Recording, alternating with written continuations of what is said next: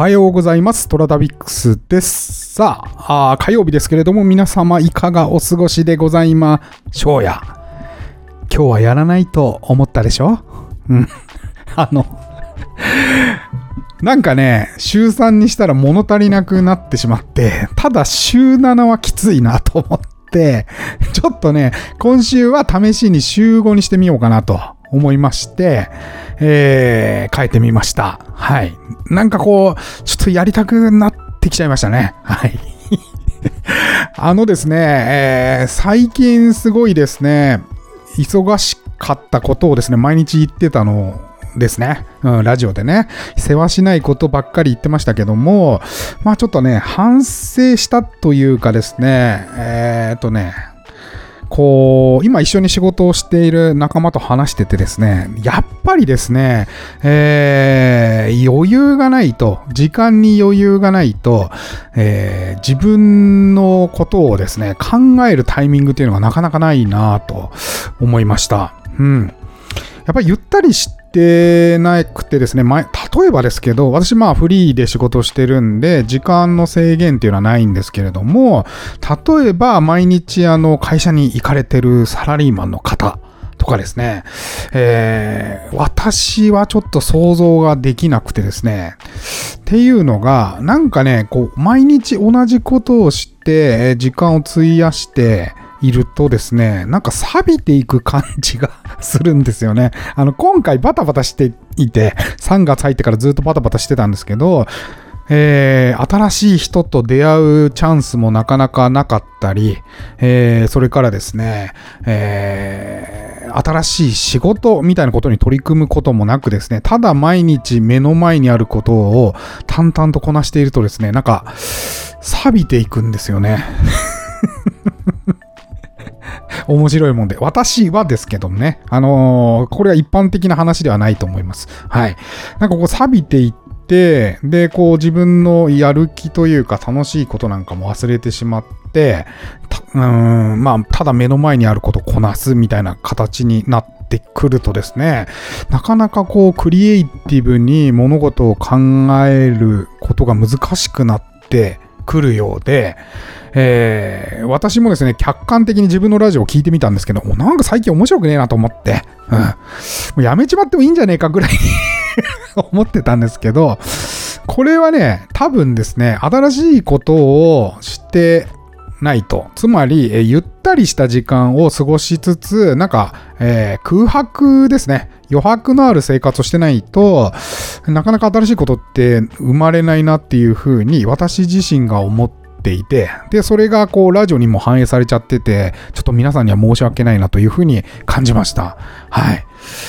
ある程度余白のある時間をね、作って今後は行きたいなと思いつつ、まあ目の前にたくさんやることあるんで、まあそれもこなさなきゃなっていう感じでございます。はい。これからまたね、余白が生まれれば楽しくなるんじゃないかなというふうに思ってますよ。はい。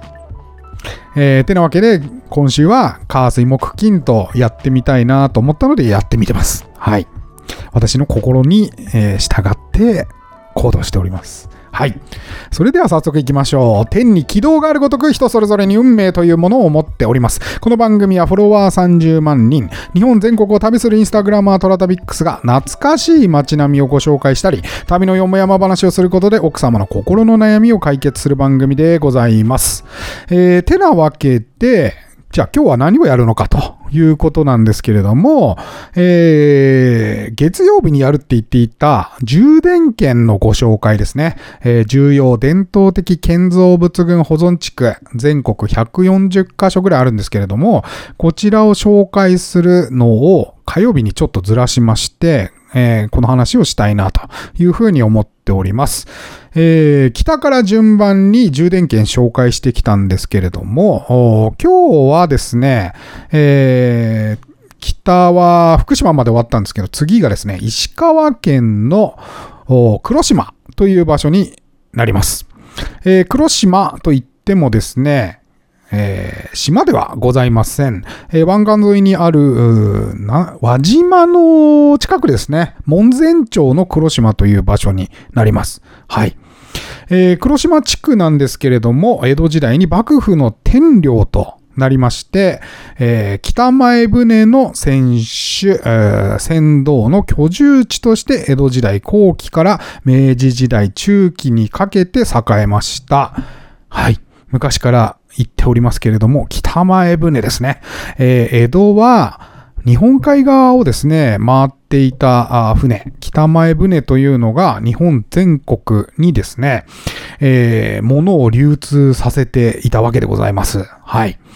えーこの北前船の中心となっていたのが、まあ、大体福井から石川県あたりのですね、エリア。まあ、つまりですね、京都から物を出したり、京都に物を入れたりするためにですね、中心にその辺がなっていたわけですけれども、えーのエリアはものすごい裕福だったんですね。はい。で、また北前船が行っているエリアというのは小京都と呼ばれていたりして、えー京都の文化を盛んに取り入れてるエリアが多いです。はい。例えば山形県の酒田とかね。それから、まあ石川県で言うと、まあ金沢とかはもう有名ですよね。はい。えーそういったところが非常に多くて裕福なところが多いです。あと芸者さんなんかがいるエリアも多いですね。これも京都の影響だと言われてますけれども、はい。非常に文化交流が盛んだったわけですけれども、この黒島というところも、えー北前船の船頭さんが住んでいたということで、非常に栄えたそうでございます。はい。えー2009年に、えー選手集落としてですね、えー重要的、えー建造物群保存地区に選定されたそうで、えー黒い屋根瓦に板壁の伝統的な家屋が特徴的でございます。はい。えーこの黒島はですね、私の新象風景に非常に触れる場所でございまして、えー実は私の祖母、祖母、祖父が住んでいたのが、この黒島のある門前町です。で、この板壁ですね。この板壁の家っていうのが、もう、本当にたくさんありまして、えーこれが私の新象風景として残っているんですね。で、おそらく1歳から5歳ぐらいの間に、えーこの辺によく遊びに行っていました、東京から。うん、車に乗せられて。で、つも思い出すのがですね、場所の風景はそんなに覚えてないんですよ、5歳とかだから。ただね、匂いだけはすごく覚えていて、杉の匂いがするとですね、私はいつもおおじいちゃんの家を思い出すんですね。はい。えー、物心ついた小学校に入りますと、まあもうどういうところだったか覚えて記憶にちゃんとあるんですよ。で、それはですね、えー富山に、富山の富山市にですね、えー祖母祖父が、父方の祖母祖父が引っ越してきていた風景は非常に覚えてるんですが、えーその前にいたこの門前町の周辺っていうのは、ほぼほぼどういう場所だったか覚えてないんですね。ただこの板壁とかですね、それから杉の匂いがすると、あーなんかおじいちゃんち思い出すなっていう感覚だけ残ってるんですよね。はい。えー、おじいちゃんちの屋根裏部屋で、えー、箸工場をやってたんですね。はい。えー輪島塗りが有名ですから、輪島塗りの箸を作っておりまして、それが、まあ、杉の木の切り出しをして箸を作っていたので、その匂いなんですよね。うん。これをね、今でも杉の香りがプーンとするとですね、ああ、おじいちゃんちっていうのをすごく鮮烈に思い出します。はい。えーちなみに余談なんですが、この門前町に、一応今でもですね、おじいちゃん家はないんですけれども、まあもともとその住んでいた集落っていう場所はありますので、えーこの黒島に行った時に試しに寄ってみたらですね、これが面白かったんですね。全く覚えてなかった記憶がですね、ふわーっと鮮烈に戻ったんですよ。うん。皆さんもね、ちょっと5歳ぐらいまでに行ったことのある場所に一回行ってみると非常に面白いですよ。私は何を思い出したかというと、おじいちゃん家の脇っちょにある、えー、砂利道があったんですね。水たまりのあるような。でそこにいつも車を止めていたことをまず思い出す。それから隣の家が畳屋をやってたんですが、その畳屋が残ってたんですよね。えー、なんか廃墟化してましたけど、畳の跡がありまして、それも思い出す。えー、近くの金物屋を思い出す。えー、歩いて母親と手をつないで渡った、えー、鉄製の橋を思い出す、えー、近くにあったもう今廃校になっておりますけれども、その小学校に行ったのを思い出す、えー、そこから坂を上がって、え、行った民家のお家を思い出すとかですね、もう、鮮烈に思い出してですね、で、それがふわーっと一気にですね、記憶として蘇ったので、もうその場で私座り込んで、おいおい泣いてしまってですね、何なんですかね、悲しい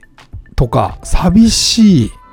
とか、あるいは嬉しいとかじゃないんですよね、感覚としては。ただただなんかそのふわーっとこの鮮烈に思い出した記憶と、何なんですかね、関連してるのかなんかわかんないですけど、急にわーっと涙が出てきまして、うん。あの、不思議な体験をしましたね。はい。えー、ぜひ皆さんもですね、1歳から5歳ぐらいのその幼稚園、保育園あたりに、えー、ちょくちょく行ってた場所とかに今一度行ってみる旅っていうのはすごく面白いのでおすすめでございます。はい。えー、というわけで今日は充電圏の石川県の黒島をご紹介いたしました。はい。えー、トラタビックスは皆様からのお便りをお待ちしております。えー、今お聞きのメディアのお便り機能、または私のインスタアカウント、toratabix トラタビックスに DM またはコメントお送りください。えー、毎週月曜日にご紹介させていただきます。それでは、いってらっしゃい。